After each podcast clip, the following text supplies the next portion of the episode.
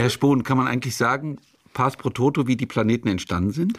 Ja, also wir haben da schon recht gute Wissen. Was letztendlich ist es ja eine, ein Versuch einer Erklärung und Theorien, die aufgebaut werden. Ich meine, war ja keiner dabei damals, aber die ähm, die physikalischen Gesetze gelten natürlich und äh, wir haben Spuren, chemische Spuren sozusagen in den Gesteinen, die wir heute analysieren können. Und insofern haben wir das eigentlich schon recht gut sozusagen auseinandergedröselt. Ist ja so, so ein bisschen ein, ein Detektivspiel, wie man das macht.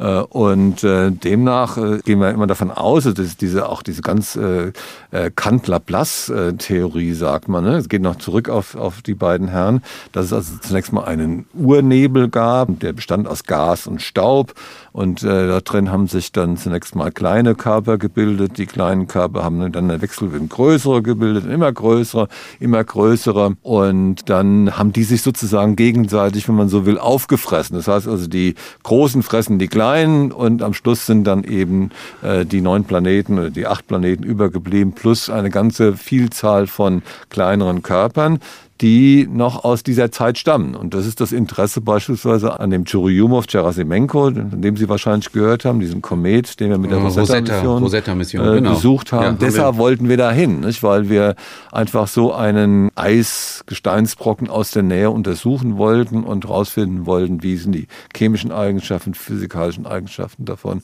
um wiederum jetzt im Rückschluss dann wieder mehr zu lernen über die Details dieser Prozesse, die dann im frühen Sonnensystem gewirkt haben.